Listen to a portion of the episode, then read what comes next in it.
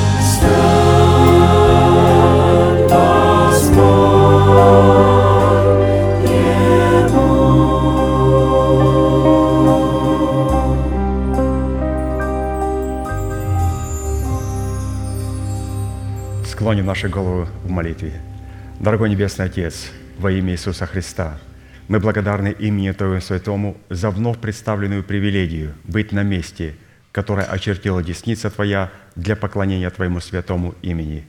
И ныне позволь наследию Твоему во имя крови завета подняться на вершины для нас недосягаемой и сокрушить всякое бремя и запинающий нас грех.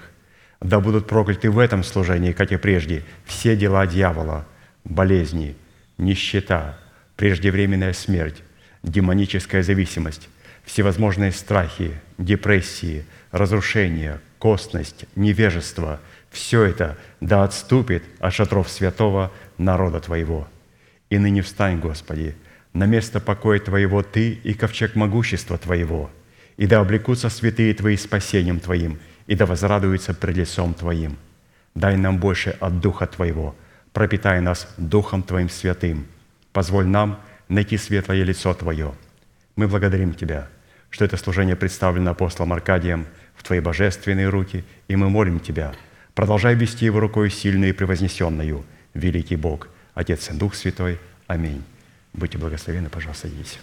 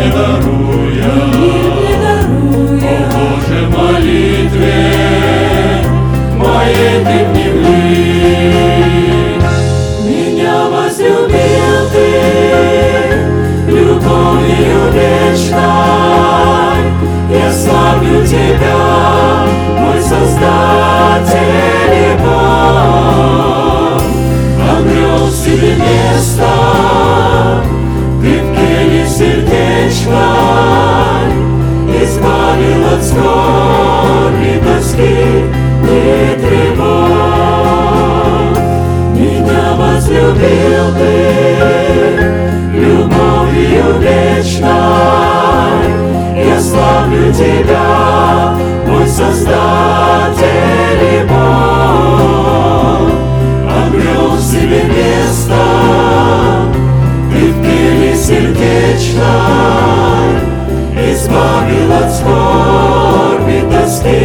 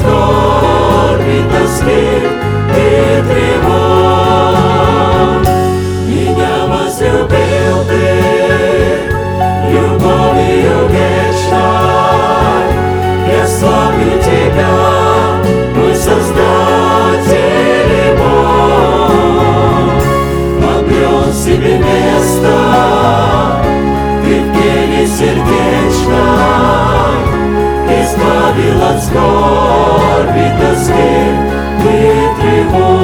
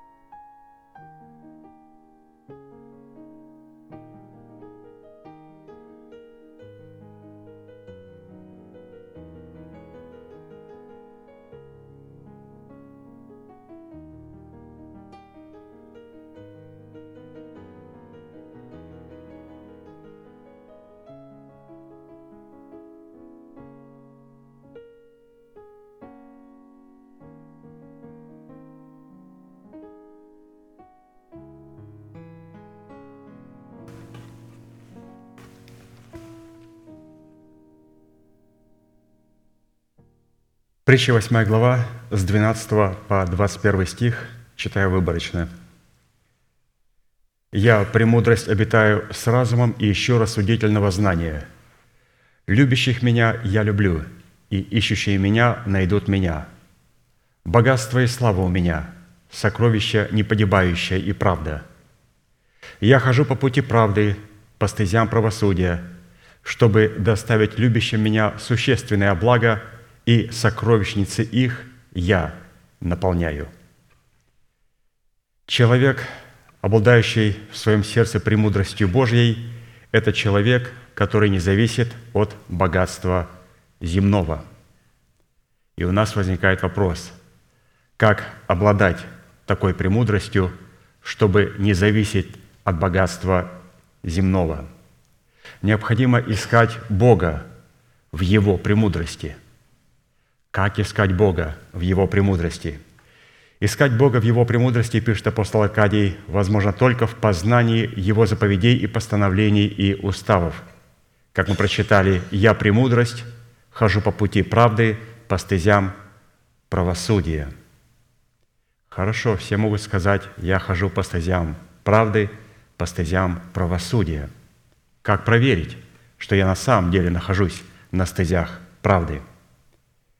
Одной из основополагающей пути правды и стезей правды будет являться обнаружение и исполнение заповедей, повелевающей почитать Бога десятинами и приношениями. Если мы говорим, что мы ходим по стезям правды, и у нас есть истина, и мы ни разу не наткнулись на заповедь Божию, почитание Бога десятинными приношениями, это говорит, что то место, на котором мы находимся, не является избранным остатком Иерусалимом, и мы совершенно еще даже не встретились с истиной. Потому что это первая истина, на которую человек натыкается, грубо говоря, когда идет по путям правды. Это заповедь – почитать Бога десятинными приношениями. И в чем заключается ценность этой заповеди? Ну, две главные вещи. Там очень много составляющих, но две главные вещи, которые подчеркнул для нас пастырь. Во-первых, благодаря именно этой заповеди человек может выразить свою любовь к Богу и признать над собою Его власть. Вот благодаря этой заповеди истины приношений. И, во-вторых, благодаря выполнению именно этой заповеди его сокровищницы могут быть наполнены до избытка. Чем наполнены до избытком? Сокровищем непогибающим. Кто-то скажет, да я бы рад его иметь, мне деньги нужны тоже. Но вот в чем суть. Когда Господь дает сокровища непогибающие, доллары, деньги идут вместе с этим сокровищем как бесплатное приложение. Но люди, которые имеют только сокровища погибающее, там нет никакой гарантии, что они имеют неветшающее сокровище, которое сохраняется для нас на небесах. Поэтому мы заинтересованы иметь непогибающее сокровище, которое сохраняется на небесах. Почему? Потому что там есть наше обеспечение – но если мы концентрируемся только на материальном обеспечении, то в этом только материальное обеспечение всегда будет отсутствовать сокровище непогибающее, которое находится на небесах и откроется сейчас обильно в преддверии надежды. Писание говорит, Луки 6, 38, «Давайте и дастся вам». Как дастся нам? Мерою доброю. Что такое добрая мера в рамках Бога? Это утрясенная, нагнетенная и переполненная, которая сыплет нам в лоно наше, ибо какую меру мерите, такое же отмерится и вам». Мера является не количество денег, а состояние человеческого сердца, в котором эти деньги отдаются. Давид, когда говорил о себе, он называл себя бедным и нищим человеком. Псалом 85, 1. Молитва Давида. «Преклони, Господи, ухо Твое и услышь меня, ибо я беден и нищ». Эти слова принадлежат наибогатейшему человеку того времени, миллиардеру. Когда он приходил к Богу, он говорит, Господь, я беден и нищ. Вопрос, как? Ты самый богатый человек. Он говорит, потому что я стал обладателем премудрости Божией. И эта премудрость Божия позволяет мне не зависеть от богатства земного. Но Давид и мы вместе с Давидом обладаем нетленным богатством – и когда он в молитвах и в псалмах воспевал то богатство нетленное, которое он имеет, это каждая песня была шедевром. И мы понимали, что вот эта бедность и сокрушенность его привела на право обладать другим богатством, богатством нетленным. И мы сейчас будем, святые, петь псалом. И когда будем петь псалом, будем давать Богу эту меру добрую. И добрая мера, она включает в себя утрясенную, нагнетенную и переполненную. То есть Господь, когда дает, Он хочет, чтобы то, что дал, немножко потрясти его, немножко потрясти, утрамбовать немножечко. Когда Он утрамбовал, потом Он начинает нагнетать, добавлять сверху, и потом Он начинает переполнять. Те истины, которые мы вам слышим Они должны постоянно утрясаться, должны постоянно повторяться, должны постоянно нагнетаться, чтобы этими заповедями было переполнено наше сердце. И когда мы покажем такое отношение к заповеди Божией, Господь, разумеется, со своей стороны покажет свою добрую миру, меру в Его обильной благодати. Встанем, пожалуйста, и будем петь псалом. Я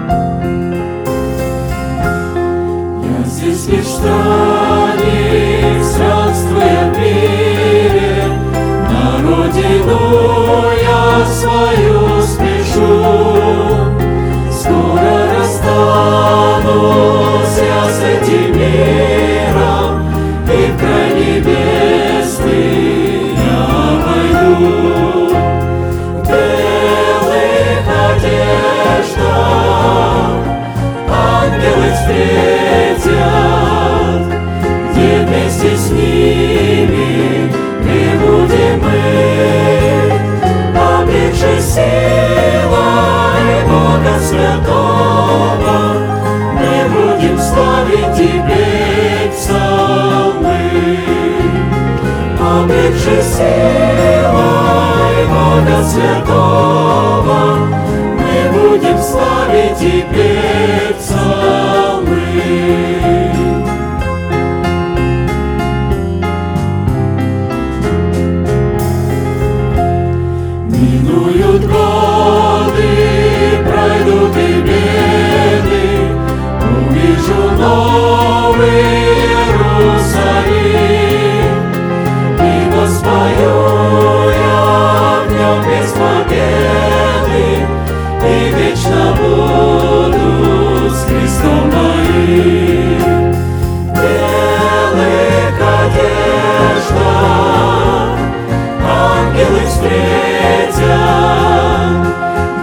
вместе с ними прибудем мы, обретши силой Бога Святого, мы будем славить Тебе псалмы. Обретши силой Бога Святого, мы будем славить и петь псалмы.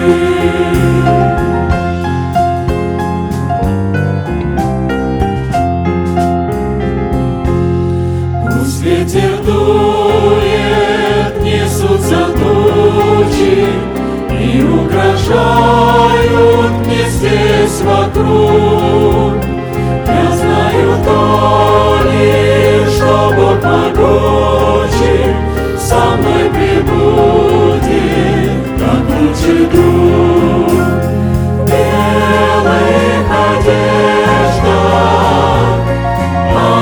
Встретят, где вместе с ними прибудем мы, обретши силой Бога Святого, мы будем славить и петь псалмы. Обретши силой Бога Святого,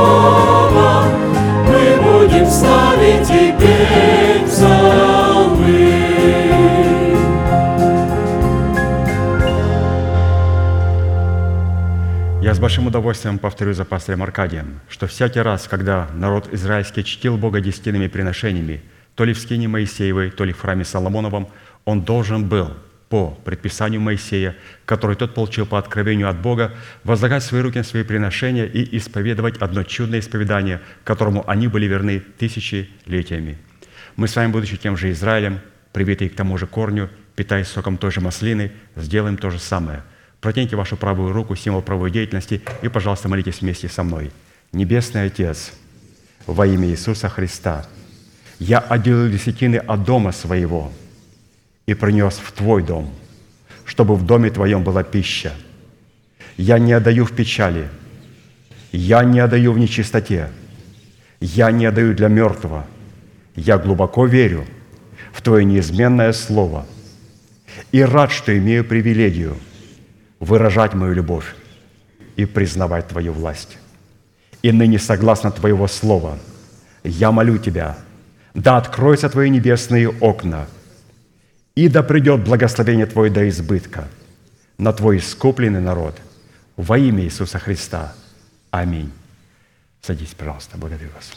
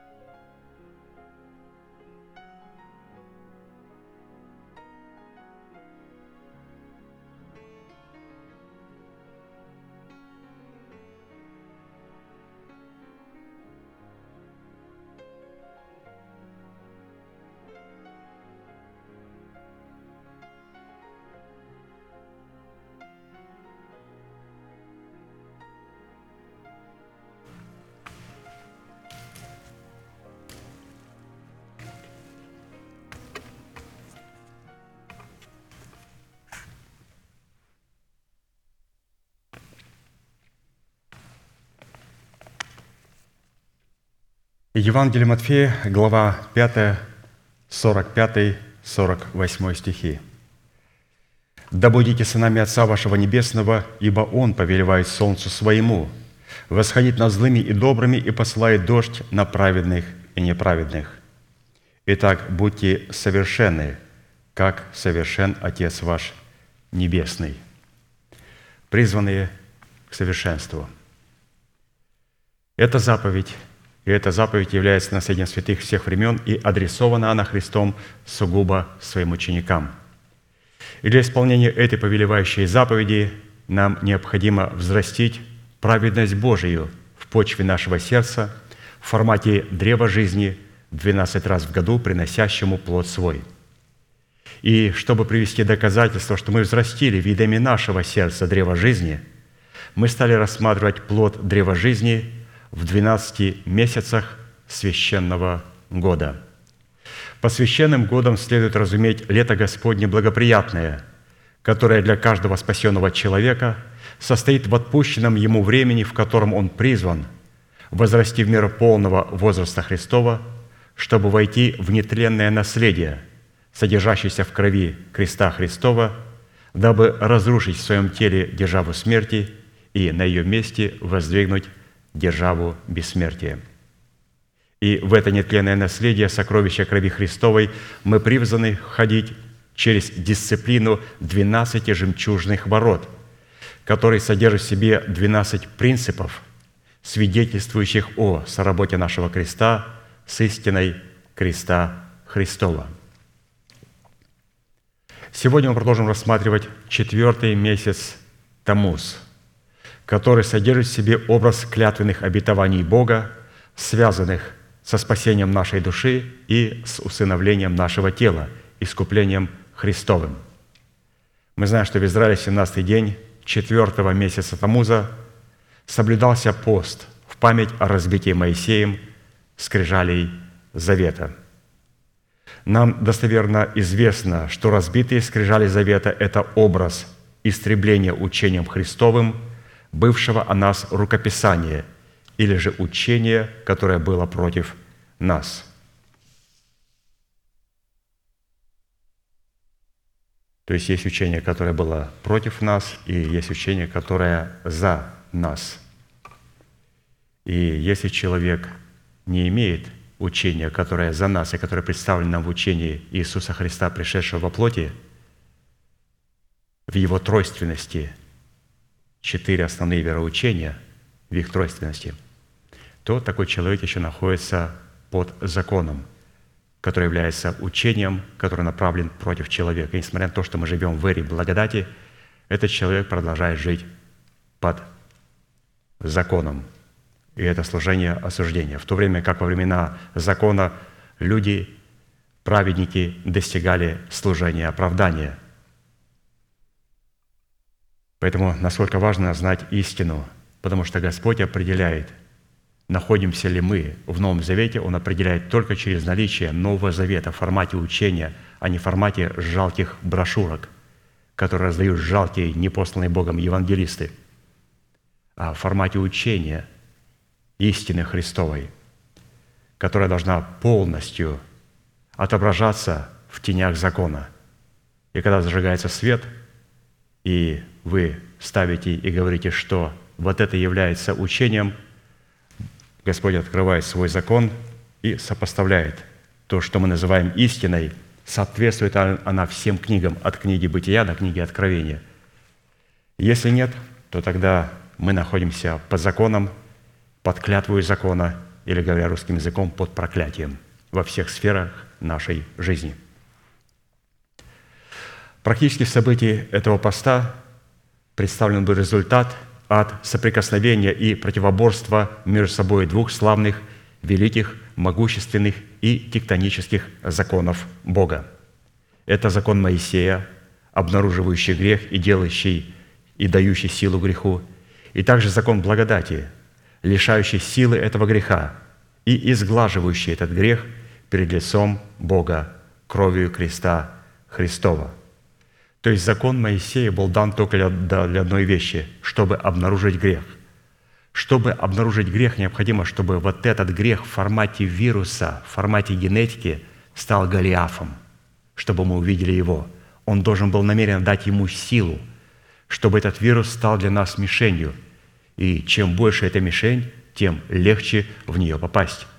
Конечно же, Голиаф думает, что чем больше он, тем мы больше будем его бояться, потому что он видит, как Саул с его войском убегает от лица его. Но Давид, когда увидел его, говорит, слава Богу, какая мишень, как легко попасть. Промахнуться просто трудно. Поэтому закон Моисея – это наш друг. Мы должны использовать его, потому что он обнаруживает грех, дает ему силу и позволяет ему вырасти до большой мишени. А в то время, как закон благодати, он лишает силы этого греха и изглаживает этот грех из нашего естества. Оба закона сами по себе божественные, и взятые вместе представляют как святую, вечную и неизменную по своей сути природу Бога, так и Его святые, добрые и неизменные цели. Однако прежде чем законом, дающим силу греху умереть для закона, чтобы жить для Бога, нам необходимо родиться от семени слова истины – то есть для того, чтобы вот этот вирус получил силу и стал для нас мишенью, мы должны родиться. Кто говорит, а я родился свыше. Как ты это думаешь? Вы знаете, я больше не атеист. Я больше не коммунист. Я верю, что там кто-то есть. Нет, атеисты тоже думают, что там кто-то есть. Инопланетяне или еще кто-то. Там точно кто-то есть. Это надо быть просто тупым, смотреть в бездну и говорить, что там ничего нету. Там что-то есть. И то, что там есть, оно записано или же кто-то есть, оно записано в Писании и запечатано замками. И мне это должно объяснить в формате благовествуемого слова, а кто же там есть в той бездне. И потом мы находим, что та бездна и там, кто есть, он, оказывается, может находиться также и в бездне нашего сердца.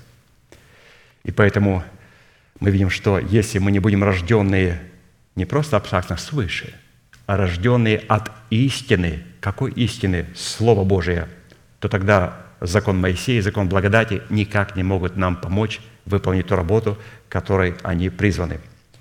Иакова 1,18 «Восхотев, родил Он нас словом истины, а не американской колбасой. Бог вам даст. В Америку сможете переехать. Даст мужа, жену, деньги, детки. Во всех сферах будет успех. Он даст вам исцеление». И двинулась вся эта масса.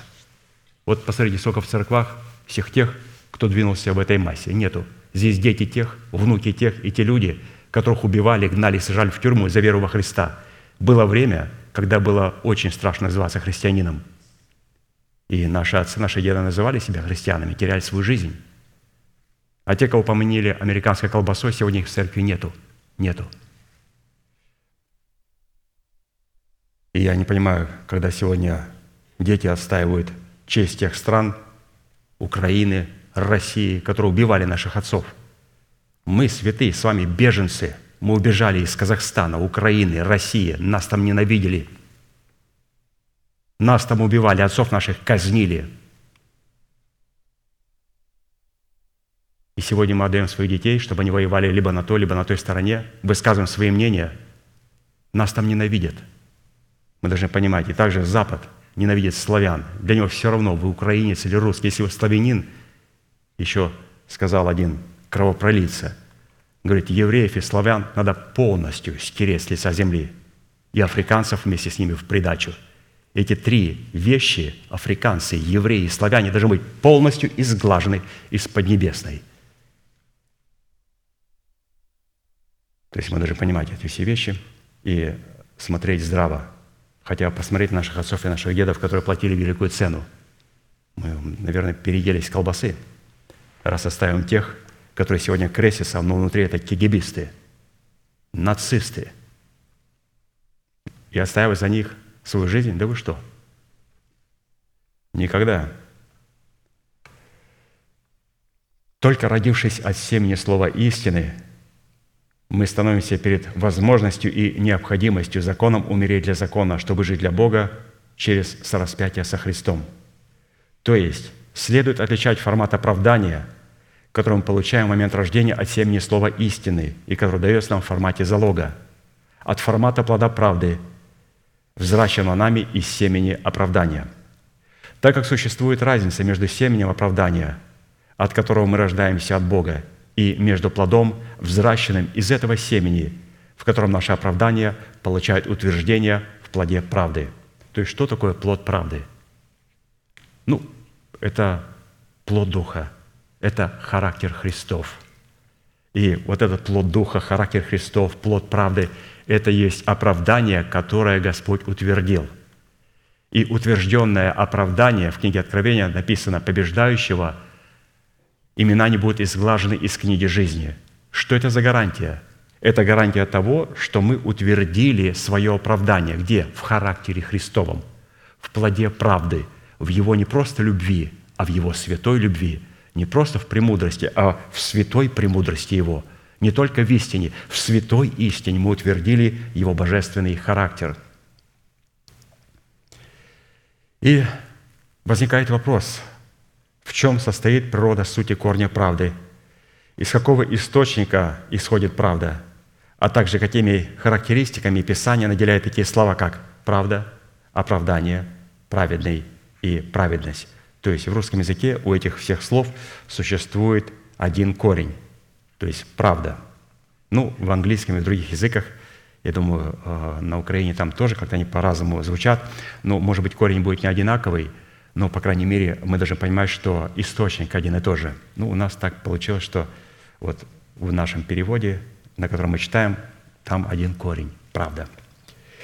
Этимология слов «правда», «оправдание», «праведный» и «праведность» на иврите содержит весьма богатую смысловыми оттенками семантику, так как в итоге раскрывает, кем является Бог, что сделал для нас Бог и что Он лежит делать, чтобы наследовать все, что сделал Бог. Поэтому, если у вас спросят, объясни мне, кем для тебя является Бог, кем ты являешься для Бога во Христе Иисусе, и что должен сделать ты, чтобы наследовать все то, что Бог имеет для тебя в Иисусе Христе. Я тебе даю только несколько слов, в нескольких слов. Вы говорите, мне нужно только четыре слова. Он говорит, говори. Правда, это Иисус Христос. Он был разбит на кресте – оправдание я получаю даром по благодати. Это делает меня праведным в Иисусе Христе, и теперь я могу творить правду. Здесь я тебе показал в этих четырех словах правда, оправдание, праведный, праведность, кем является Бог, что Он для меня сделал, кем я являюсь в Иисусе Христе и что должен делать я со своей стороны, чтобы утвердить мое оправдание. Четыре слова, и в нем заключается все вероучение – мне-то это легко читать. Вот, почитал вот так в этой последовательности, а что вот это все получить, откровение, потом а, все это распределить по полочкам и нам все это предложить, потом это, это великий труд. Даже вот, знаете, вот для того, чтобы мне готовиться к служению, я вот сидел и читал, мне надо было вдуматься в каждое слово. Пастору необходимо было, во-первых, получить это откровение в сердце. Потом необходимо все это правильно изложить на бумаге – Потом необходимо было правильно рассказать нам его. То есть моя работа, где ну, проливаю пот, просто прочитать и понять. И вы знаете, я как никто другой, может быть, ну, думаю, другие святые, вы тоже занимаетесь Словом Божьим, ценю труд пастыря. Почему? Я знаю, сколько у меня энергии уходит на то, чтобы просто приготовиться к тому, чтобы прочитать труды пастыря. Просто прочитать. Я могу даже без комментариев просто прочитать, и у меня уходит сразу 3000 калорий. Говорят, в день надо съедать там 2 или 3, но я 3000 перегнул, конечно. Вот, поэтому похудеть не могу. Да. да. И поэтому, когда я готовлюсь а, к урокам пастыря, то очень много уходит энергии, очень много уходит энергии, масса. Давайте посмотрим а, эти четыре слова, что они обозначают. Ну, во-первых, правда. Правда – это святость, закон, завет, оправдание, праведность, законность, справедливость, заповедь, устав, постановление, суд, правосудие, справедливость, прямота, верность, истинность, постоянство, продолжительность, непреложность, истинность, истина, премудрость, свет жизни, честность, искренность, чистота, воскресение жизни, свобода Христова. Вот что такое правда. Полсотни проповедей. Пожалуйста, берите даром. Что такое оправдание – Это вечное искупление, выкуп из плена греха и смерти, упразднение вины или же невменение греха. Это взятие в собственность, в удел Бога, установление воскресения из мертвых. Что такое праведный? Это святой, угодный, невинный, непорочный, честный, справедливый, свободный от клятвы, не связанный грехом, мертвый для греха, живой для правды, находящийся в завете с Богом, надеющийся на и уповающий на Бога, принятый, находящийся в благоволении Бога, чтущий Бога десятинными приношениями, пребывающий в Боге и радующийся в Боге, распространяющий благоухание Христова. Это человек праведный. И праведность как глагол, как действие, то, что мы должны делать со своей стороны, для того, чтобы сделать все то, что Иисус Христос положил на свой счет, и мы должны получить это в сердце, необходимо являть праведность. Праведность – это надежда и упование на Бога. Это вера в то, что Бог есть и ищущим Его воздает. Это мир с Богом, основанный на завете с Богом, освящение своего посвящения, наблюдение правосудия Божия, явление святости в совершении правосудия, явление непорочной радости, пребывание в своем собрании, приношение Богу жертвы хвалы, почитание Бога десятинными приношениями, показания в своей вере, добродетели.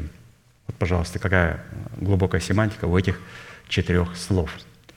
При всем этом рассматривать эти четыре термина легитимными в отношении человека следует исключительно в формате и в границах служения оправдания, которое зиждется и утверждается на законе благодати и противопоставляется служению осуждения в формате закона Моисеева. И давайте мы посмотрим о служении оправдания, где о нем написано. 2 Коринфянам 3, 16, 6, 11. Он дал нам способность быть служителями Нового Завета, не буквы, но духа, потому что буква убивает, а дух животворит. Если же служение смертоносным буквам, начертанное на камнях, было так славно, что сыны Израилева не могли смотреть на лице Моисеева по причине славы лица его приходящей, то не гораздо ли более должно быть славно служение Духа? Ибо если служение осуждения славно, то тем паче изобилует славою служение оправдания – то прославленное даже не оказывается славным с сей стороны по причине преимущественной славы последующего. Ибо если приходящее славно, то тем более славно пребывающее. То есть здесь говорится о служении осуждения и служении оправдания, что если служение осуждения было славно, и была настолько велика слава, что израильский народ не мог смотреть на славу лица Моисея, а Моисей просто представлял им славу служения осуждения – то апостол Павел говорит, теперь представьте, какая слава зажжется на лицах святых, а, когда Господь проявит себя в служении оправдания, и когда оно утвердится в их телах. Там вообще в радиусе этой церкви невозможно будет находиться. Ничто нечисто не сможет даже заехать на парковку. В присутствии этих людей будет страшно находиться. Одни будут каяться, другие будут в ужасе выбегать и кричать «Спасите и помогите!» просто замысел против такого человека сделать зло будет наказываться смертью. Поэтому, святые, очень важно, мы сегодня находимся на этом месте. И, конечно же, на этом месте мы трезво понимаем, будут люди, которые будут восхищены, люди, которые останутся. Но вся суть, мы находимся здесь. И те, которые останутся, это не делает их плохими. Они приготовят себя, и когда Господь явится второй раз, они присоединятся к невесте, и мы будем одно. Но вся суть в том, что сейчас, святые, мы получаем два крыла Большого Орла. И это есть гарантия о том, что когда придет страшнейшая година искушения, что у вас всех есть духовный иншуренс, coverage. Господь сказал, и Он исполнит, что мы, вы, мы будем наводить великий страх, как до восхищения, так и после восхищения. А для этого необходимо иметь эти два божественные крыла – могущественное Слово Божие и Дух Святой, открывающий значимость этого Слова – все те, кто прибегут после того, когда церковь восхитится, вот это будет мясорубка. Спасти эта крыша никого не сможет. На время надо будет все-таки идти домой. И вот за этим забором нашей церкви уже нет никаких гарантий.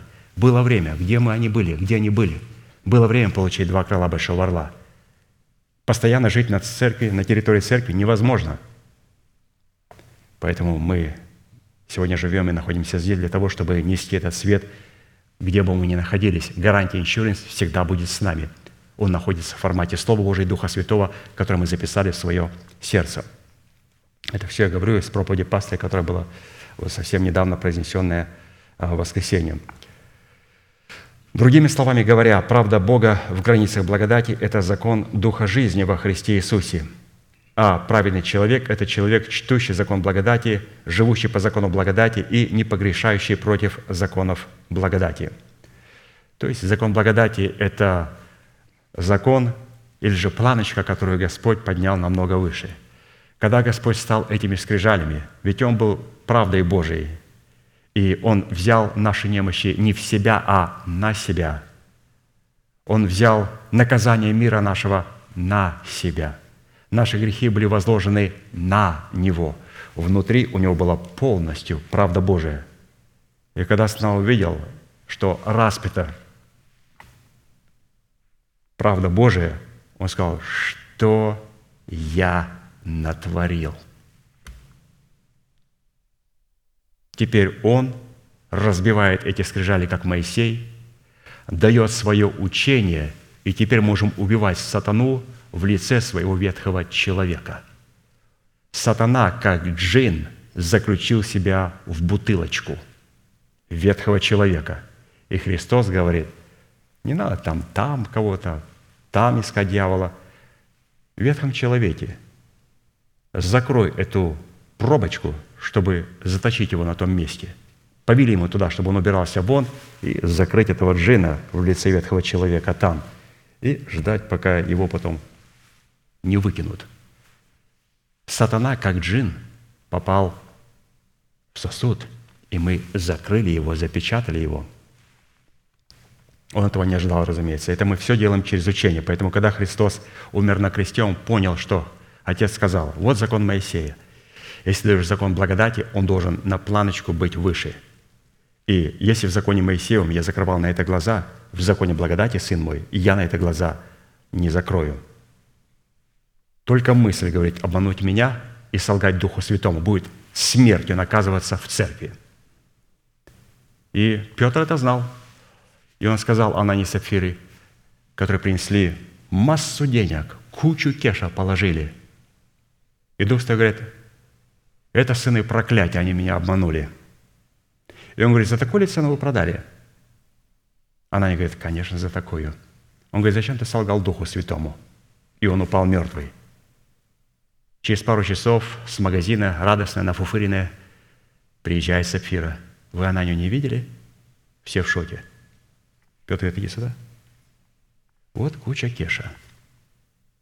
Скажи, за эту ли цену вы продали ваш дом? Прапорти. Здесь полтора миллиона. Она говорит, совершенно верно, за эту цену.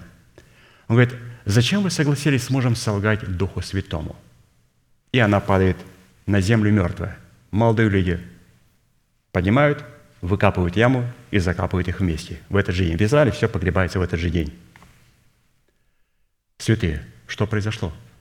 Христос поднял планочку выше. И то, что закон не видел, закон благодати теперь это видит. Мы должны понимать, закон благодати все это видит. Он видит нашу обиду, он видит нашу корость, нашу зависть. Закон благодати все это видит. Закон Моисея ничего не видит. Закон Моисея видит, когда мы залазим кому-то в карман. Закон Моисея видит все то, что можно сфотографировать на фотоаппарат. Все. Закон благодати видит все то, что происходит здесь. И мы находимся под законом благодати.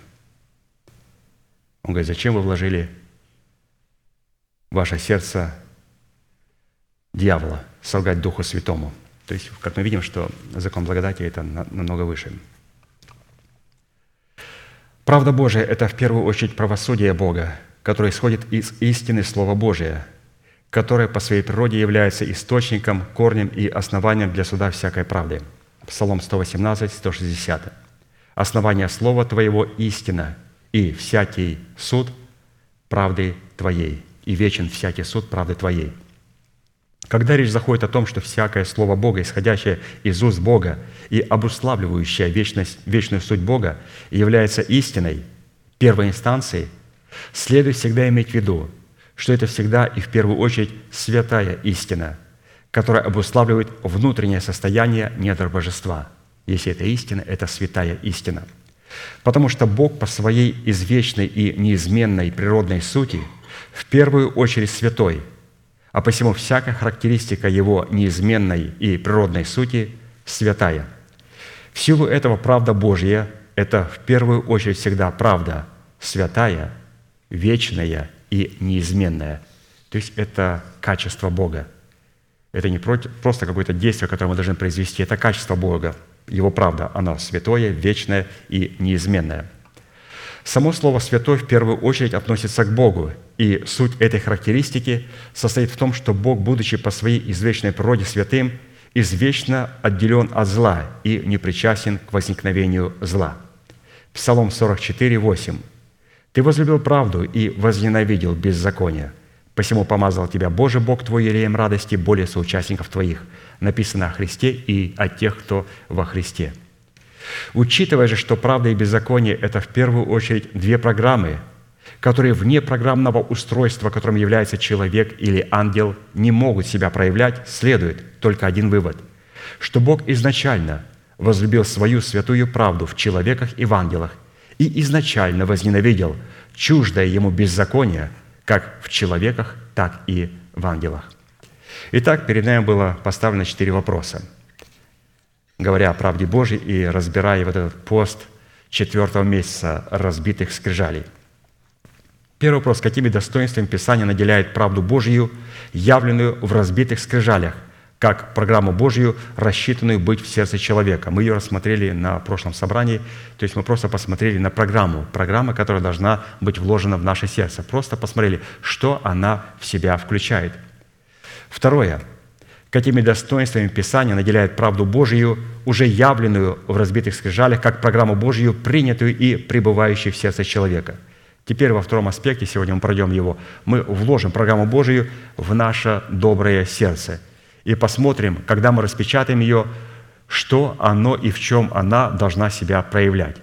И мы должны понимать, что программа Божия рассчитана только на компьютер, на котором написано «сделано в Господе», Потому что когда дают нам программу, вот в Америке, в других странах существуют две глобальные программы, на которых все работает. Я не буду их называть, афишировать. Но одна программа работает для одного компьютера, другая программа работает для другого компьютера. Так же и у Бога. У него есть своя программа, и у дьявола есть своя программа. Дьявола программа совершенно не будет работать в добром сердце, потому что там все мертвые дела, прежде чем записывать программу Божию, уничтожаются – но программа Бога также не может рассчитана на злое сердце человека, у которого есть своя голова и есть своя собственная Библия. Его программа на это не рассчитана. Потому что для того, чтобы сделать download программы, записать ее в свое сердце, необходимо освободить место. И сколько у вас там гигабайт в вашем компьютере? В моем компьютере, представим, ну, говоря языком, просто абстрактно. Тысячу гигабайт. Я читаю программу Христа – написано «Рассчитан на компьютер 1000 гигабайт». Но вот в чем курьез. В моем компьютере уже есть некоторые фотографии, некоторые программки, некоторые файлы. Они берут совершенно немного места, но не занимают только 100 гигабайт, а надо 1000 гигабайт.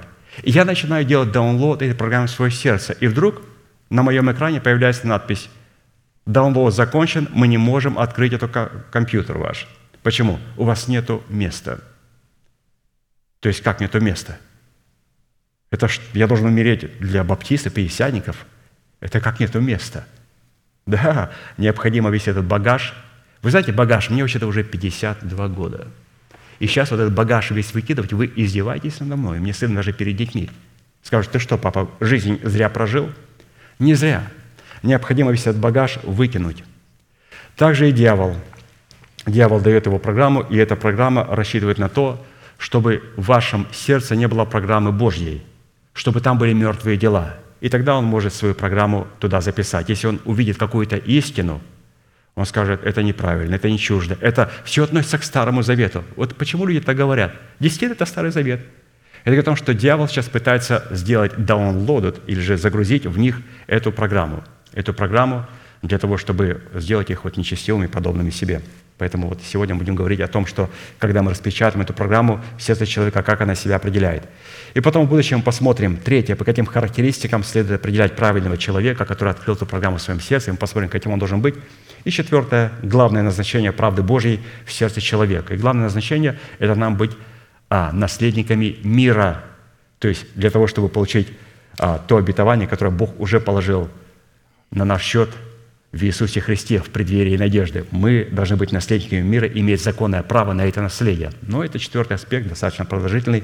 Мы будем смотреть на вот это сокровище и начинать его открывать, чтобы облекаться в него. Итак, давайте сегодня будем раскрывать правду Божью на экранах наших компьютеров и смотреть, что мы там можем увидеть у себя. Представим, мы ее уже загрузили. Мы очистили свое сердце от мертвых дел, полностью сделали download и говорят, вы хотите ее оставить или открыть программу? Ну, конечно же, я хочу открыть программу. Мы нажимаем на эту кнопочку, и открывается программа. И мы читаем, в чем она себя проявляется. Правда Бога, явленная в сердце человека в разбитых скрижалях завета, выражает себя в спасении, когда Бог вспоминает милость свою и верность свою к дому Израилеву. Сразу начинается с памяти. То есть программа, когда открывается, говорит, что мы заняли все место на вашем компьютере. То есть здесь также Господь говорит, что говорит о памяти. Псалом 97, 2, 3. «Явил Господь спасение свое, открыл перед очами народов правду свою, вспомнил» слово «память», «memory», «вспомнил Он милость свою и верность свою к дому Израилеву. Все концы земли увидели спасение Бога нашего». Итак, прежде, когда мы сделали, загрузили программу, первое, что мы должны увидеть, сколько места заняла программа – чтобы мы туда ничего другого не вкрапляли, и чтобы оставляли истину не искаженной. Компьютер говорит, она полностью загружена, и нет места ни для какой самодеятельности. Ну, вот так вот.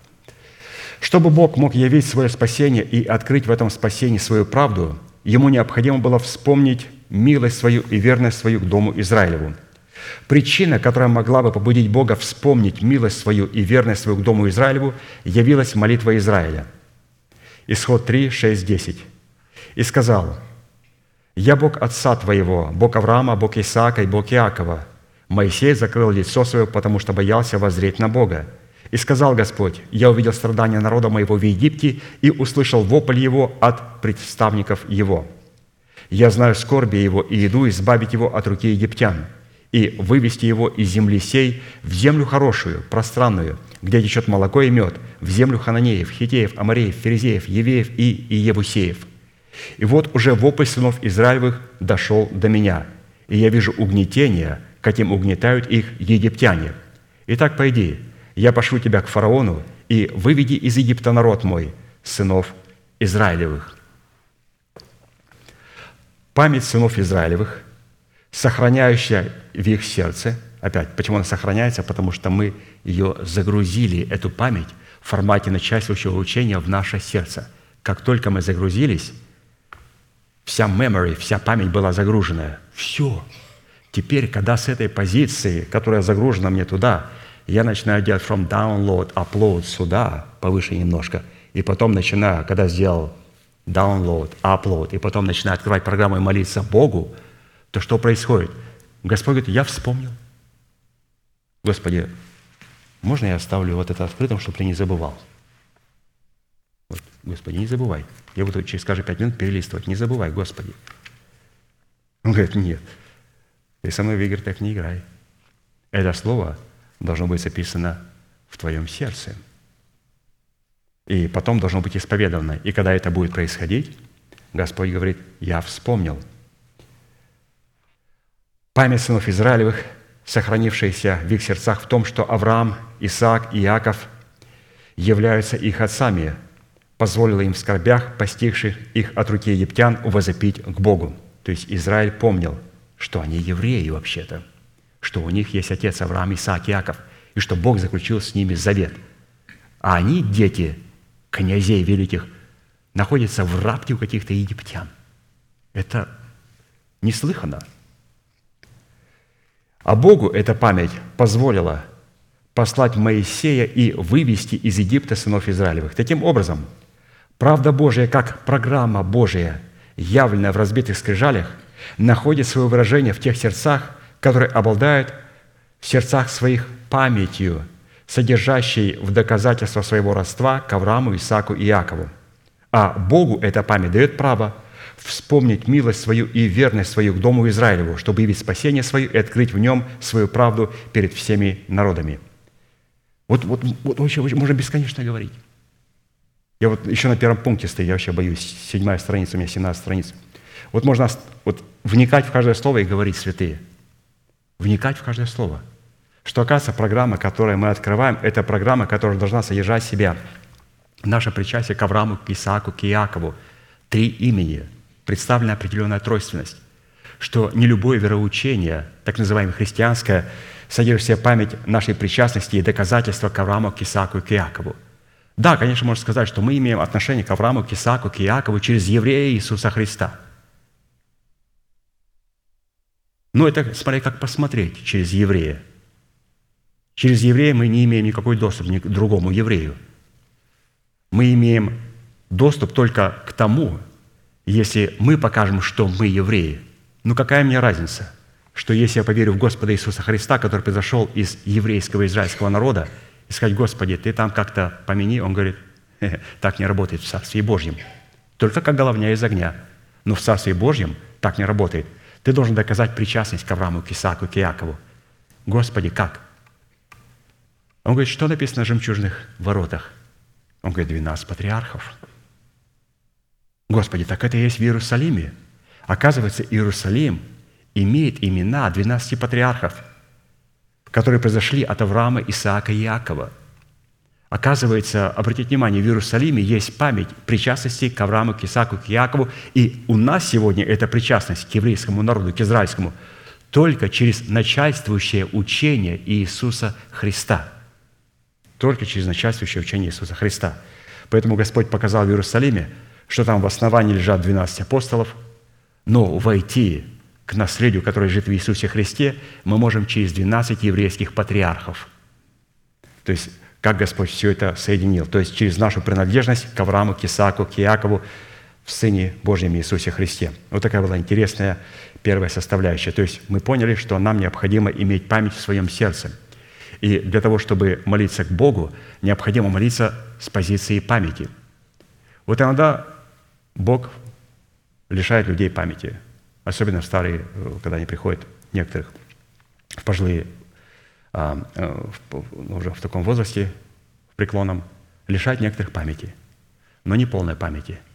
Я однажды видел одного человека, давно-давно мы приехали в Америку, я знал, что он был одним из служителей, и я по сантехнике работал, а зашел в дом, а, в котором а, были престарелые, и я увидел этого бывшего служителя.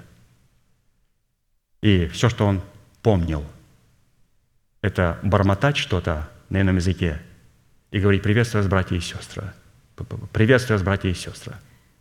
Я думаю, Боже мой, когда люди будут в аду, и они не могут обратиться ни к чему, этот старый человек, служитель, который отлучал святых в церкви за грехи, все, что осталось у него в сердце, приветствую вас, братья и сестры.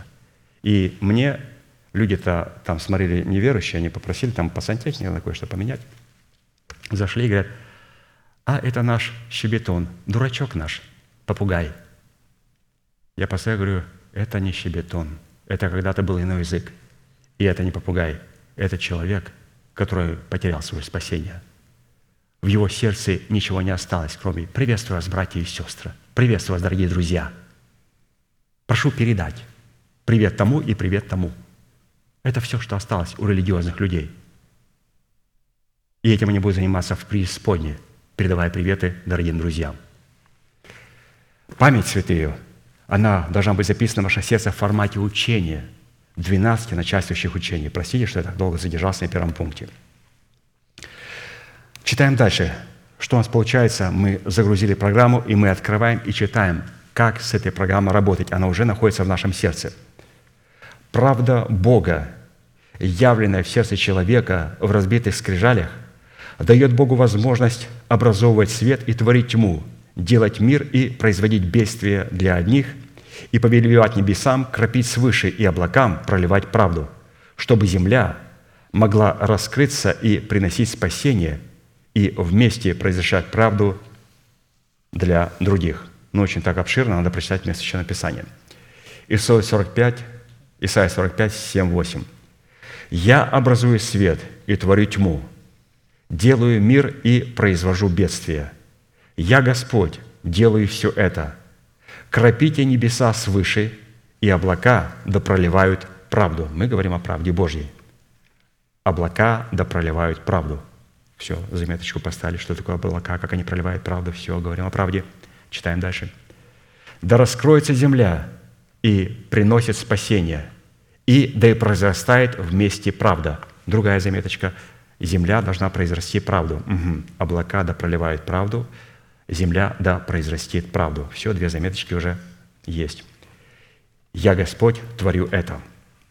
В данном случае правда Божья, как программа Бога, образующая свет и творящая тьму, делающая мир и производящая бедствие, способна творить сие только через программное устройство Бога, которым является человек, устроивший себя в Христово благоухание. 2 Коринфянам 2, 14, 17. «Но благодарение Богу, который всегда дает нам торжествовать во Христе Иисусе, и благоухание познания о себе распространяет нами во всяком месте, ибо мы Христово благоухание Богу воспасаемых и в погибающих. Для одних запах смертоносный на смерть, для других запах живительный на жизнь. И кто способен к всему? Ибо мы не повреждаем Слово Божие, как многие, но проповедуем искренно, как от Бога, перед Богом, во Христе. Однако, чтобы быть Христовым благоуханием, творящим правду Божью, необходимо, чтобы небеса получили повеление кропить росою свыше и облака проливать правду. А земля в это же самое время получила повеление раскрыться и приносить спасение и произвращать в этом спасении правду. И давайте посмотрим на эти небеса, кропящие росою, и землю, принимающую эту росу. Что это значит? И она находится прямо здесь, в конкретных людях. Читаем. Небеса, кропящие росой свыше, и облака, проливающие правду, это посланники Бога, поставленные Богом проповедовать народу Божьему правду Божью в спасении Божьем. То есть это небеса, кропящие росою. То есть это апостолы Божьи, которые нам кропят откровение Божье. Земля, принимающая кропящую росу с небес и правду Божью, проливающую из облаков, это избранный Богом остаток, получивший в своем сердце повеление от Бога раскрыть почву своего сердца для принятия спасения и взращивания правды. Второзаконие 32, 1, 4. «Внимай небо, я буду говорить, и слушай земля слова уст моих». То есть Господь обращается к небу, то есть к посланникам Божьим, и говорит, что я буду говорить, буду говорить вам и буду говорить через вас, и земля должна слушать меня в этих посланниках. «Польется, как дождь, учение мое, как роса речь моя, как мелкий дождь на зелень, как ливень на траву». То есть Господь говорит в дожде, в росе, в мелком дожде и как в ливне. То есть вот так Господь говорит к нам. «Имя Господа прославляю, воздайте славу Богу нашему, Он твердыня, совершенны дела Его, и все пути Его праведны. Бог верен, и нет неправды в Нем. Он праведен и истинен». Таким образом, правда Божья, пребывающая в сердце человека, в содержании разбитых скрижалей завета, дает сердечной почве человека право раскрыться и приносить спасение, в котором могла бы вместе произрастать правда. А Богу дает право образовывать свет и творить тьму, делать мир и производить бедствие. Вот через таких святых. Поэтому, святые, мы со своей стороны, как земля, приготовим добрую почву нашего сердца к принятию Слова Божия. Господь, видя готовность нашего сердца, наполняя свои небеса свою влагою, своим дождем, своим ливнем, свою молнию. Что такое молния? Помните, пастор говорил, молния – это откровение. А где находится молния? Она находится в облаках Слова Божия, в учении. То есть, когда есть учение, там есть молния. О нечестивых написано, что это безводные облака. Это облака очень густые, но там нету молнии. Там нету молнии. А наполненные а, водой и откровением, там всегда как даст молния хорошенечко. И так все дрожат. И святые, и не святые, когда э, молния, вы знаете, так начинаешь перерассматривать свою жизнь. Думаешь, Господи, хотел бы сейчас быть на улице. Ну, ты же праведный, пойди прогуляйся. Дождик, там такая молния и такой гром. Как-то начиная по-другому совершенно сварить на святость Божию – Необходимо обладать этой молнией внутри себя. Необходимо правильно смотреть на Господа. Итак, мы приготовим наше сердце. Господь проливает туда свое откровение, и это позволяет Богу творить а, мир и производить бедствия в этой земле, то есть через добрую почву нашего сердца. Далее читаем, то есть что мы с вами, святые, делаем. Мы с вами загрузили программу Божию в сердце, и тем временем начинаем открывать и смотреть, где она себя проявляет и как пользоваться этой программой в нашем сердце, в нашем компьютере, в этом программном устройстве. Правда Бога, явленная в сердце человека в разбитых скрижалях, выражая себя в суде, в котором мы получаем право превозносить Бога и поклоняться подножию Его. Псалом 98, 4, 6. «И могущество царя любит суд. Ты утвердил справедливость, суд и правду Ты совершил в Якове. Превозносите Господа Бога нашего и поклонитесь подножию Его. Свято оно. Моисей и Аарон между священниками и Самуил между призывающими. Имя Его взывали Господу, и Он внимал им. Поклоняться подножью ног Божьих означает признавать над собою и покорить себя представительной власти Бога. В данном случае подножье Бога представляет Моисей, Аарон и Самуил. То есть вот это подножие Бога. Обязательно мы должны понимать. Моисей, Аарон и Самуил. Это законодательная, это судебная и это исполнительная власть. Моисей, Аарон и Самуил. И эта власть должна присутствовать в пятигранном служении. Это власть законодательная, судебная и исполнительная. Именно по их молитвам Бог утвердил справедливость и совершил суд и правду в Якове, под которым в данном случае просматривается избранный Богом остаток в достоинстве царя, любящего суд, который исходит от правды Божьей. Таким образом, правда Божья, пребывающая в сердце человека, в содержании разбитых скрижалей завета, дает человеку право превозносить Господа и поклоняться подножию ног Его, потому что свято оно, а Бога дает право утвердить свою справедливость и совершить свой суд и правду в Якове.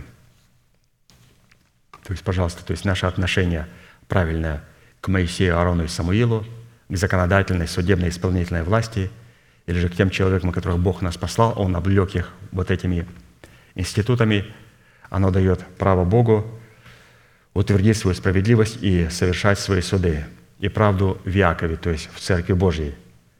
То есть наше правильное отношение, наша атмосфера нашего сердца. Когда мы исполняем заповеди Божьи, то эти заповеди Божьи, они уже являют суд на окружающих. Оно уже дает им определенный дискомфорт.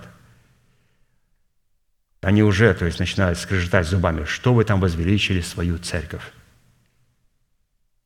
Я говорю, вообще-то мы подняли церковь на ее уровень. Это вы плюете в церковь. Что это вы своего пастыря подняли? Мы вообще-то дали ему надлежащее место, данное ему Христом. Это вы плюете в своих пастырей. И тогда они пересматривают. То есть это вы правильно относитесь к пастырю, к церкви. А это значит, мы плюем в свою церковь и своего пастыря? Конечно. Я говорю, ты признаешь своего пастыря? А что должен ему признавать? Конферосье. Я говорю, вот тебе необходимо войти в такую церковь, где не будет конферосье и где не будет а, большой театр, а где будет Иерусалим. Потому что достаточно этого церкви мы уже насмотрелись в своей жизни, когда были в религиозных структурах. И цирк – любое представление. Вы хотите поплясать, поорать, или хотите поспать на представлении, классику можем послушать. Что вы хотите? Какой вы цирк хотите? Вы скажите. Я хочу вот такой цирк. Это вот налево к баптистам. Хочу такой цирк. Ну, это харизматам. Вот такой цирк. Это к пятидесятникам. А вот где истина? А это к тем, которые харизматы, пятидесятники, православные, и единственники, и не единственники. Единственники – это все-таки там такое, я уже так перегнул немножко, здесь опасная тема. Там надо не единственники, а понимать правильно слово «единый». То есть Бог единый, но не один. Они почему-то все видят все слово «единый», как-то не могли перевести правильно русский язык, что слово «единственник» – это признающий три личности а, как одну личность. То есть Бог в трех лицах, у них есть три разные функции. Они все пытаются втолкнуть а, эти три личности в одну личность и сказать, что Он только один. И просто в одной личности вот так проявляется все. Он то такой, то такой, то такой. Хорошо, давайте дальше перейдем.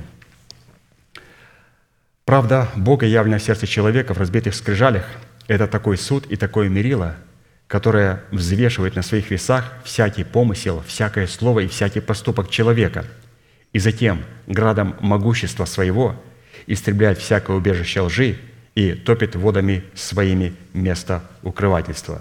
То есть сначала взвешивает человека, и потом начинает а, градом своим истреблять убежище лжи и топить своими водами все эти норы, куда пытается ложь спрятаться в нашем сердце. Там есть норы у, у людей, поэтому надо их затопить, чтобы там лисы не прятались.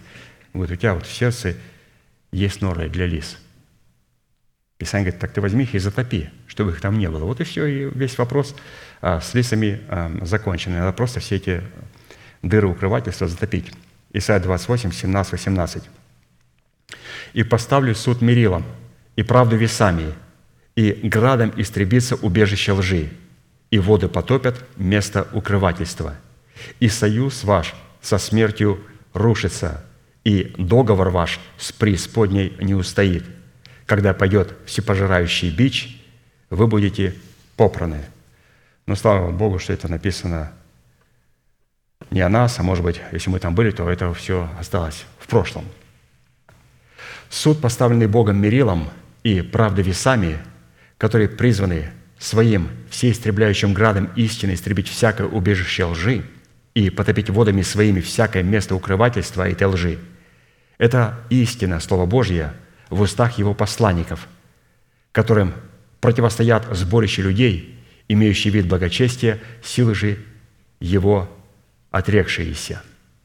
То есть первый, кто не заинтересован против проповеди благовестников, это люди, которые имеют вид благочестия. Вот эти лисицы, они первые, кто не заинтересованы. И это первый, кто начинает бросать тень на посланников Божьих. Почему? Потому что здесь пастор написал, что вот этим градом, вот этой водой, которая затопляет все эти норы, укрывательства, куда лисы прячутся и прячут там свои ереси, что это проповедь посланников Божьих, которая проникает очень глубоко и вот эти лисы, они очень боятся этого слова, которое проникает очень глубоко и начинает затапливать все норы, куда бы они могли получить доступ. Евреям 4, 12, 13. «Ибо Слово Божие живо и действенно, и острее всякого меча острова.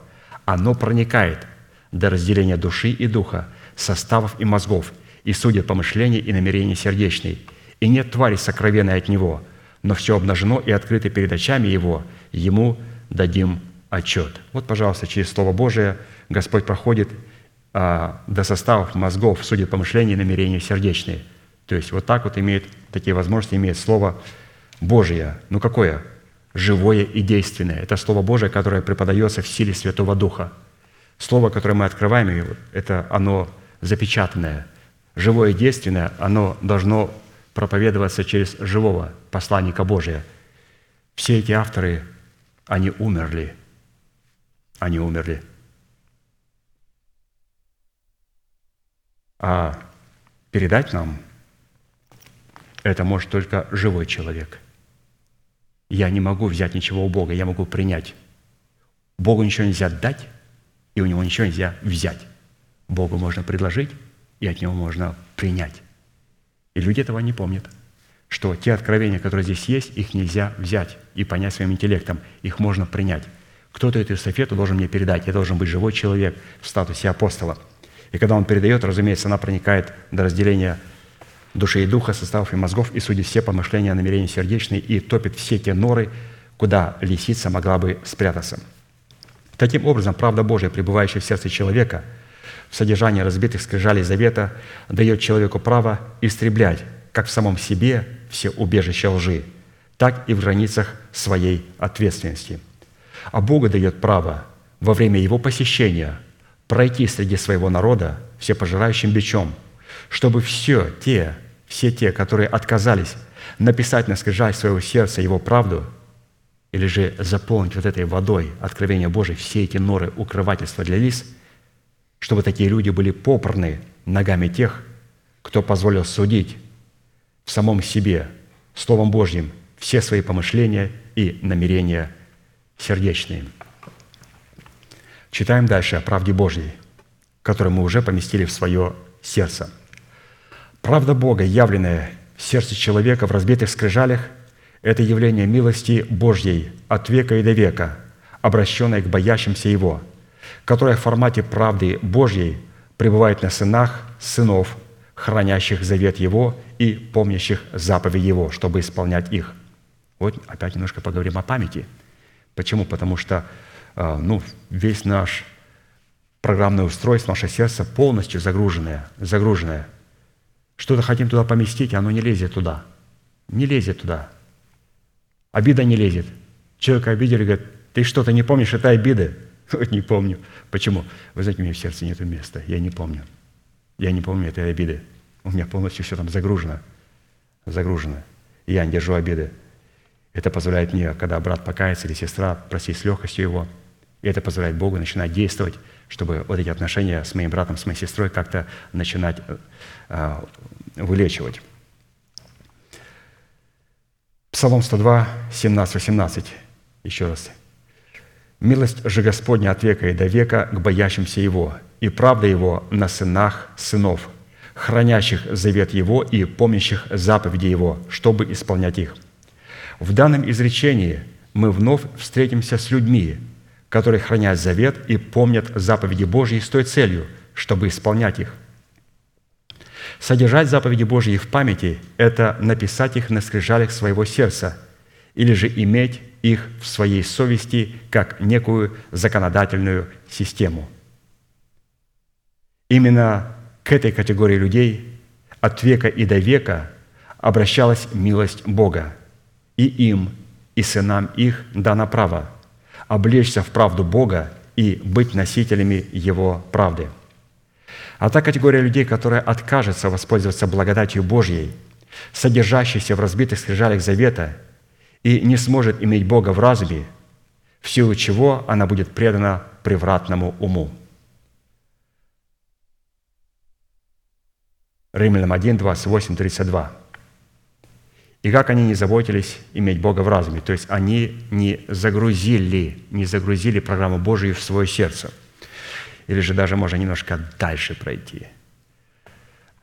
Некоторые загрузили эту программу в свое сердце – они сделали download. Но мы делаем download только для того, чтобы потом ее сделать upload вот сюда. И как они не заботились иметь Бога в разуме, так как они сделали download, и эта истина пребывает только в размышлениях. Это слово, которое я не принимаю, не понимаю, но принимаю. Но, друзья, в следующую субботу это слово должно съедаться, оно должно стать быть понятным, необходимо с ним работать. Человек говорит, я вас слушаю, не понимаю, скажи, как делать. Два слова. Download и самый тяжелый процесс – это upload. Здесь необходимо работать. Я как сказал, что когда я готовлюсь даже просто, чтобы прочитать конспекты или же труды пастыря, а, я должен не просто, я делаю очень много ошибок, когда читаю, но я знаю, что я читаю – вам может прочитать человек, который не сделает ни одной ошибки, и как об стенку горох вы скажете, вообще не понял, он что-то сейчас говорил по-русски, но я вообще ничего не понял. Было очень красиво прочитано, вообще ничего не понял. Что сейчас было? Были русские слова, поставлены в красивое предложение.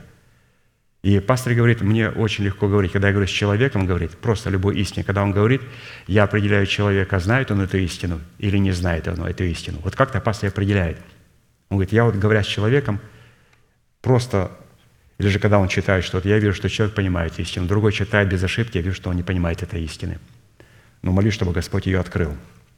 Ну, давайте сейчас поговорим об этих людях, которые загрузили эту программу, как будто бы ученики. Но эти ученики, знаете, они до поры до времени. Как только Иисус скажет им такую фразу, которая неприемлема, скажет, если не будете есть моей плоти и пить моей крови, то не будете иметь все жизни. И они сказали, это слова безумного человека. Вот этого мы не ожидали от тебя. И они все ушли. Почему? Потому что они приняли, но не стали менять свое мышление. Читаем. И как они не заботились иметь Бога в разуме, то есть не сделали upload, то предал их Бог превратному уму делать непотребство, так что они исполнены всякой неправды, блуда, лукавства, корыстолюбия, злобы, исполнены зависти, убийства, распри, обмана, злонравия, злоречивы, клеветники, богоненавистники, обидчики, самохвалы, горды, изобретательны на зло, непослушны родителям, безрассудны, вероломны, нелюбовны, непримиримы, немилостливы. Они знают праведный суд Божий, что делающие такие дела достойны смерти, однако не только их делают, но и делающих одобряют. Таким образом, правда Божья, пребывающая в сердце человека в содержании разбитых скрижалей завета, дает человеку право хранить завет Бога своего и помнить все заповеди Его. А Бога дает право исполнить свой завет в установленных им времени и пределах и в известным только Ему способом. Еще, святые, здесь представлено было второе качество памяти. Первая память – это когда я принимаю Слово Божие в свое сердце и слагаю в своем сердце. Оно рассчитано, чтобы я начал размышлять. Второй образ памяти – это когда я помещаю это слово, которое находится в моем духе, в моем сердце, в мою душу, в мой разум. Это слово, над которым я рассуждаю. И как пастор сказал, что мы размышляем над тем словом, которое находится на золотом столе хлебов предложения. Мы размышляем. Как мы размышляем? Мы благодарим Бога за то слово, которое мы получили. Благодарим за Сион, за церковь, за посланников Божьих – Благодарим за каждого святого, что благодаря вот этих святых, которые находятся здесь, Бог положил откровение в сердце моего пастыря. А ты что, не размышляешь, ты не идешь на Википедию? Зачем мне тратить время? Я начинаю благодарить Бога за каждого из вас. Господи, благодарю Тебя. Позволь мне быть причастником этого благословения. Позволь мне разделить судьбу вместе со святыми Твоими. Потому что Ты дал пастору Аркадию откровение только ради святых. Мы проходили о Самсоне, и пастор очень интересно показал, что ангел Божий, который пришел, он говорил и обращался к будущей матери Самсона. И она потом прибежала и сказала Маною, то есть человеку, который представляет правильное отношение к пятигранному служению, к посланникам Бога. И Маной сказал, хорошо, Господь, если ты приходил, снова приди ко мне. Он снова приходит к жене, к его, к матери будущей Самсона. И через нее, через церковь говорит с Маноем. То есть Господь все делает ради своего тела – то, что Он открывает эти откровения, святые, это потому, что Он любит нас, любит вас, любит меня, а не потому, что брат Аркадий, ну, супер человек. Потому что вы супер люди. И ради вас Господь дает ему благословение передать нам это откровение, в котором мы пребываем. Это меня очень радует. Итак, здесь мы говорим о памяти, которой, над которой мы размышляем, она находится в нашем сердце, и над которой мы рассуждаем, она находится в нашем мышлении. И если мы не размышляем и не рассуждаем – то тогда вот мы будем творить все вышеперечисленные непотребства. Хорошо, правда Божья следующая. Явленное в сердце человека в разбитых скрижалях свойственно совершенным, совершенным, у которых чувства навыком приучены к развлечению добра и зла. То есть те, которые научились свои чувства и эмоции, то есть поставили их в божественный порядок, так сказать, приструнили себя – Евреям 5, 13, 14. «Всякий, питаемый молоком, не сведущ в слове правды, потому что он младенец. Твердая же пища свойственна совершенным, у которых чувства навыком приучены к развлечению добра и зла». В имеющейся констатации правда Божья в человеке – это способность развлечения добра от зла. Речь идет о способности определять источник, возникающий у нас мыслей и желаний – и обретаться такая способность может только в одном случае, когда человек оставляет или же выходит из младенчества, в котором он был несведуш в слове правды, то есть не мог дать определение тому, что есть правда, а что зло. Потому что питаемый молоком, а не твердою пищей, не может дать правильное определение, что есть правда, а что есть зло. Давайте поговорим, что такое твердая пища и что такое молочная пища. Твердая пища – это когда человек при слушании Слова Божьего начинает рассуждать или пережевывать услышанное. То есть, когда мы слышим Слово Божие, пастор сразу поднял вот в рассуждение. В начале, в первом аспекте, вы помните, что он сказал? Они сокрыли эту память в своем сердце и размышляли, благодарили Бога, говорили, благодарите тебя за Авраама, Господи, вспомни завет, который ты заключил с Авраамом. То есть эта память находилась в сердце – но твердая пища – это память, которая находится в сердце и которая находится в нашем мышлении. И когда мы начинаем не только размышлять, а рассуждать, это твердая пища. Необходимо начинать работать зубками. Ну, а зубками не надо там кашу манну или молочко. Да, ребенок кушает кашу манну и начинает зубами с ними скрипеть. Говорит, не надо жевать ее, ты глотай ее. И это правильно. И это правильно. Чтобы жевать, надо дать ему кусочек мяса, хлебушек, и тогда он начинает жевать. Иногда дети берут и начинают брать молочко и начинают жевать там внутри. Не жуй, глотай. Кашку не жуют. Это о чем говорит, что если мы не рассуждаем, то мы просто имитируем. Мы имитируем. Берем кашку, положили в ротики, так имитируем, с зубами своими скрежещем. Вот мы кушаем твердую пищу, ничего мы не кушаем. То есть мы должны использовать зубы по, намере- по назначению. А молочная пища – это когда человек, и когда человеку нет необходимости рассуждать об услышанном, чтобы это слово значило. А следовательно, у него нет и необходимости пережевывать услышанное, так как ему все предельно ясно. Таким образом, правда Божья, пребывающая в сердце человека, в содержании разбитых скрижалей завета, дает человеку право рассуждать об откровениях его Урима, а Богу дает право открывать в откровениях его Урима, что есть добро и что есть зло. То есть это должно у нас быть. Однажды у нас как-то такое жвачное животное напротив окна остановилось, большой красивый олень. Олень красивый, и он сел так, большое окно, и он сел, такая гора, и я смотрю, как он сидит. И я смотрю, что такое у него? Длинная большая шея. И как на лифте поднимается комочек. И он так грационно сидит, поднимается комочек, и он начинает жевать. Ого! Переживал и проглотил, и он как комочек по лифту спустился вниз. Он ждет. Потом смотрю, комочек снова поднимается, но комочек уменьшается – я думаю, интересное шоу. Сижу и смотрю. И этот комочек уменьшался, уменьшался и уменьшался, и полностью исчез. То откровение, которое мы получаем, оно представлено в таком комочке. Дело в том, что у нас есть желудочек, который называется сеточка. В духе. У людей нету. Мы так глотаем все, мы даже иногда не жуем, просто проглотил и все, и э, отрыжку сделал, и радостный, все, поел, объелся – да, понимаете? Животные, они, у них отрыжки нету. Поэтому у нас в духе, как у животных, должна быть такая сеточка. Называется второй желудок.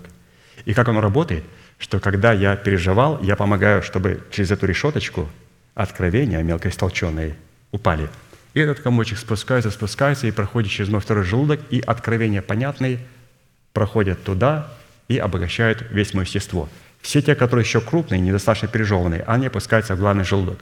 Потом он отрыгивает, оно поднимается наверх, поднимается, поднимается, он снова жует, жует, жует, до такой способности, что потом опять оно спускалось, и маленькие части проходили через вот эту решеточку и попадали в желудок, и он мог насыщаться. То есть мы должны понимать, что у нас в духе есть такая сеточка.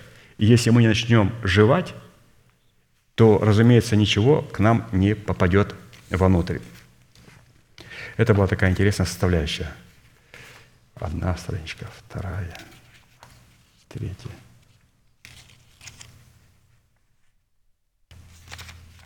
Четвертая, пятая, шестая. Вот не прошли мы с вами столько. Ну, святые, все. Простите. Вы примерно знаете, как будет выглядеть, если пастор Аркадий не вернется в пятницу или воскресенье, как будет выглядеть следующее воскресенье. Будем пребывать в этом слове. Ну, надеемся, что, конечно же, Он придет. Будем надеяться, что Он придет очень скоро. И, по крайней мере, мы со своей стороны приготавливаем себя для того, чтобы слышать то откровение, которое Бог уже положил в его сердце.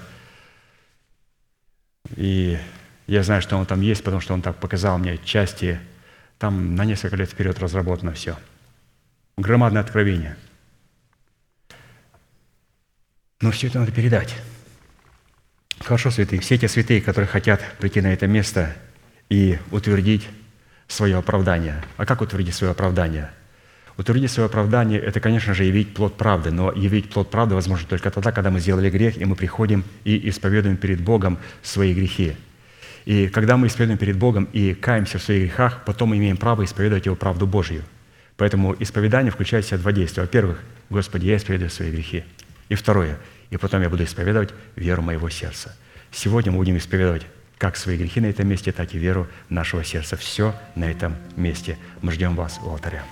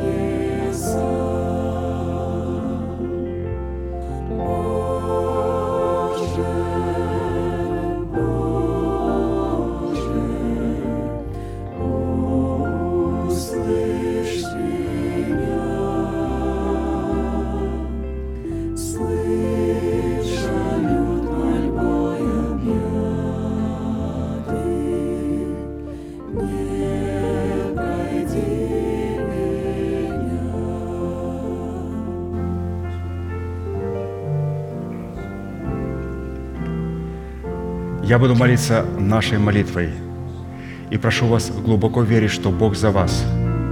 Он не против нас. Он возлюбил нас вечной любовью. Он даровал нам дело своего искупления. Он встал между нами и нашими врагами, чтобы защитить нас и поднять нас до своего уровня. Глаза закрыты – это элемент тайной комнаты, руки воздетые к небесам – это знак того, что наши руки без гнева и сомнения. Молитесь, пожалуйста, вместе со мной.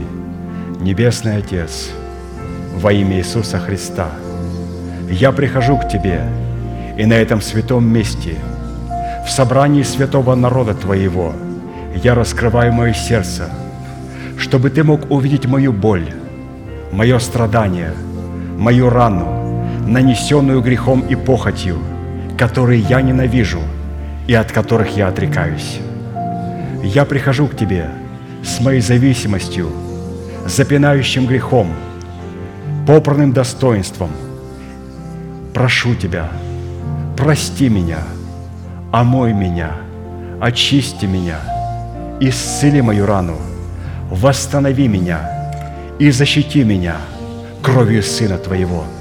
И прямо сейчас, перед небом и адом, я хочу исповедать, что согласно Твоего Слова я омыт, я очищен, я исцелен, я восстановлен, я оправдан, я спасен.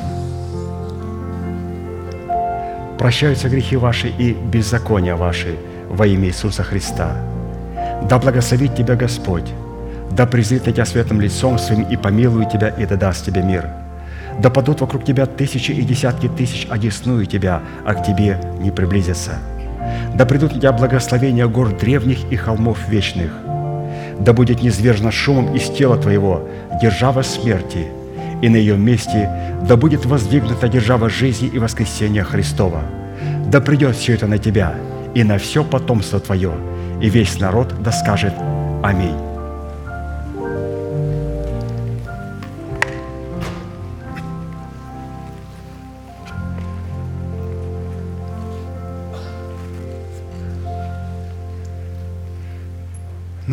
Прежде чем заключить неизменной манифестацией, я думаю, у нас есть гость из Украины, брат из Кривого Рога.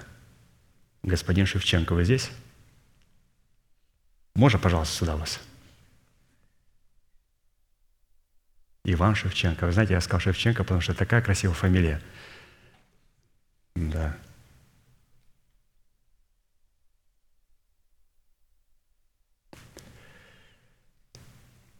Ну, пожалуйста, вы знакомы с братом, я его приветствую, его, он гость с той страны, которую мы любим и за которую мы молимся.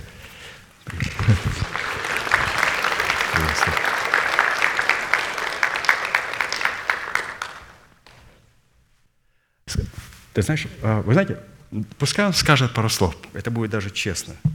И потом мы вместе закончим неизменной манифестацией, так как он ее знает. Давай так, ну, одень на ухо, скажи святым, привет передай. Вот так. Он потом еще, на, держи вот так в руках.